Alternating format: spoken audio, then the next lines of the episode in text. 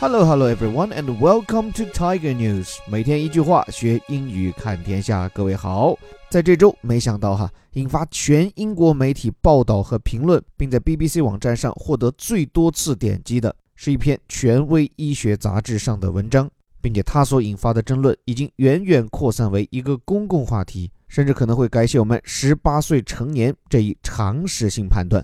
我这里选取的标题来自英国独立报 Independent，赶紧来看。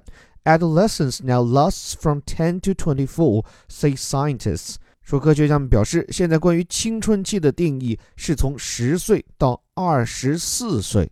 来来来，这个一上来就让很多人感到畏难情绪的复杂词汇 adolescence 青春期。先解决读音问题，a 发作 a，然后 d o 是的。然后重音在后面，le，所以加在一起，adolescence，青春期，the time when you are changing from being a child into an adult。这个词呢是从法语传入英语，最早是个拉丁语，意思呢其实是 adult 或者叫 adulthood，是成人、成年这么个意思。想想这古人无论东西，十来岁出头就成年就成婚，也没有青春期这个概念哈。后来呢，随着医学昌明，根据身体发育程度，才有了 adolescence 青春期这个说法。一般是从十二岁划到十八岁，我看也有从十三、十四一直划到十九岁的，并且别小看这个划分。今天全世界普遍采取的以十八岁为成年标志的认定，无论是从法律还是道德，能形成这样的共识，就是基于对这个词 adolescence 青春期的理解。你看看，now lost from ten to twenty-four，下探至十岁，上升至二十四岁。我那懵懂无知、太年少，竟然长达十五年，究竟怎么回事？下面导语直接摘取了这篇学术文章的中心句：Earlier puberty has accelerated the onset of adolescence in nearly all populations。这里面长音节的复杂词有点多，没关系，一个一个来说。Earlier 就是更早的。Puberty 指的跟前面那个 adolescence 青春期几乎同义，但这个 puberty 更强调的是生理上的青春期。这词的来历，pubes 就是 p u b e 加 s，指的其实是毛发，而且专指的是性器官部位的毛发，这是青春期开始的标志。所以 puberty 指的是生理上的青春期。现在青春期开始更早，earlier puberty 带来的就是这个漂亮的动词 accelerate。加速这个词还刚好在我们这周的顶级外刊精读课上讲过，就不展开了。它的提速对象是 onset of adolescence，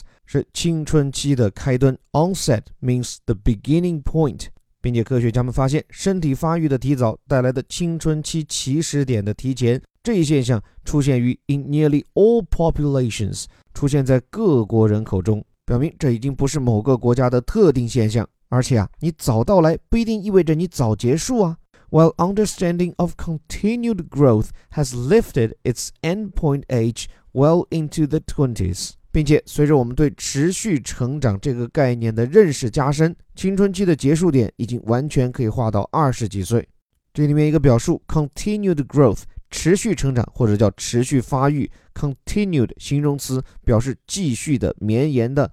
lift 指的是往上抬升嘛？把什么往上抬？endpoint age？endpoint 对应前面这个 onset，means the point where something ends，是什么东西终结的地方？endpoint age 就是终结年龄。最后这个表述地道而有一丢丢的口语化，well into something。表示充分的，完全可以划进到某个年龄段。那说实话，站在医学角度，这篇文章并没有揭示什么科技新知。但之所以影响这么大，第一，它发表于顶尖的医学期刊《柳叶刀》（Lancet），尽管是下面的子刊《Child and Adolescent Health》。儿童与青春期健康，但不管怎么说，既是一本英国刊物，又顶着世界级的声望。第二，就这篇文章超出了一般的医学学术，激起了一个每个人都需要面对的社会问题的探讨，就是什么时候算成年？你看，现在全世界普遍做法是卡在十八岁，但你想想看，过往十八岁以前都视作纯真年代，而今呢？一方面，如这篇文章所说，是营养跟得上，所以孩子们的发育时间提前了。以英国为例，超过一半的女性在十二到十三岁的时候就有例假了。这什么概念呢？这相当于在过去一百五十年，英国女孩子的青春发育期已经提前了整整四岁。但是这头起了个大早，那头却依然赶了个晚集。为什么把青春期的上限定到了二十四岁？两方面原因：第一，从生理上看，过了十八岁照样还在长身体，特别是大脑的发育。这篇文章告诉我们，这长脑子的事儿过了二十岁依然还在进行。这就说，已经坐二望三的朋友，你们的脑子比起十八岁的自己，反应应该更快，运转效率应该更高。还有长牙齿，很多人都懂的，就这智齿 （wisdom teeth），有些人一直要长到二十五岁。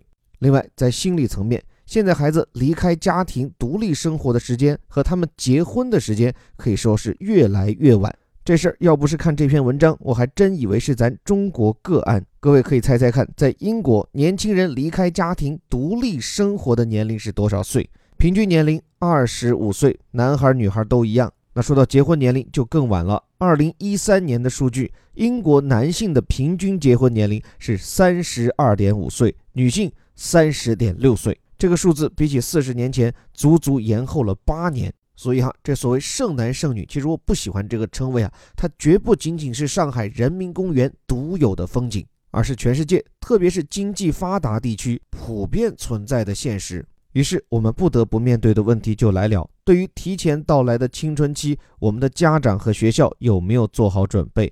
另外就是面对一个生理和心智都还不尽成熟的十八岁，到底还要不要把它定为成年？这个问题其实严肃又关键。说句极端又不好听的话，同样一个犯罪，满了十八岁就要枪毙，那如果晚一点，哪怕只小一天，按照多国的法律，这个罪犯就能保命，因为他是未成年人。所以这篇文章给我们带来的其实是一组更加对立的矛盾：一头是更加早熟的孩子，另一头是更加晚熟的巨婴。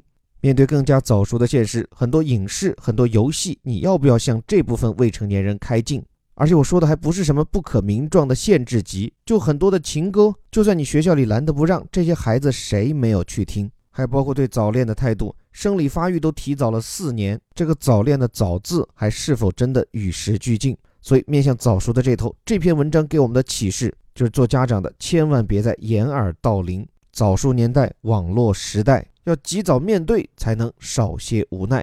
再一个关于巨婴的问题，我想，即便把十八岁视作成年，有没有可能在十八岁和二十五岁之间，要不要再设定一个次成熟期？处于这个阶段的年轻人要承担比未成年更多的义务，但要求他们承担的责任要少于二十五岁以后，而对他们的关注和照顾，无论是法律层面还是社会共识上，都应该增加。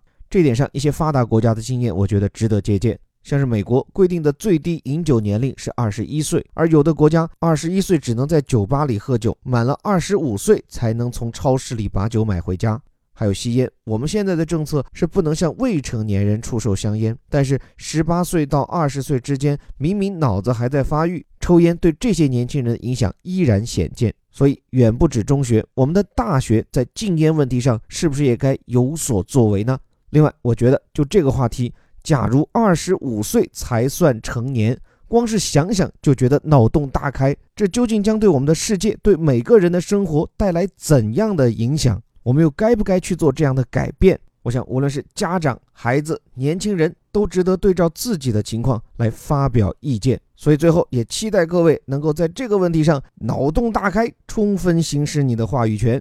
最后，感谢你的聆听。这里是带你读懂世界顶尖报刊头版头条的虎哥微头条。对了，最后说个相关的广告。去年我们的夏令营过后，很多家长已经在排队问我们今年的儿童夏令营情况。我们今年会去到英国牛津啊，本人母校和美国波士顿。说实话，有点小激动。市面上做这种游学营已经太多，而我们总想把它做的精品一点。不一样一点，对得起各位对我们的关注和期待。具体内容我们近期就会发布，名额有限，有兴趣的家长建议可以先在我们后台占个坑，我们会在后续的报名中根据各位的举手先后优先安排。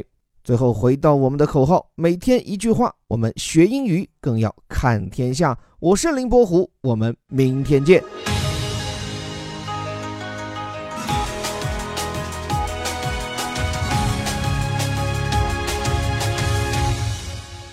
Adolescence now lasts from 10 to 24, say scientists. earlier puberty has accelerated the onset of adolescence in nearly all populations, while understanding of continued growth has lifted its endpoint age well into the 20s.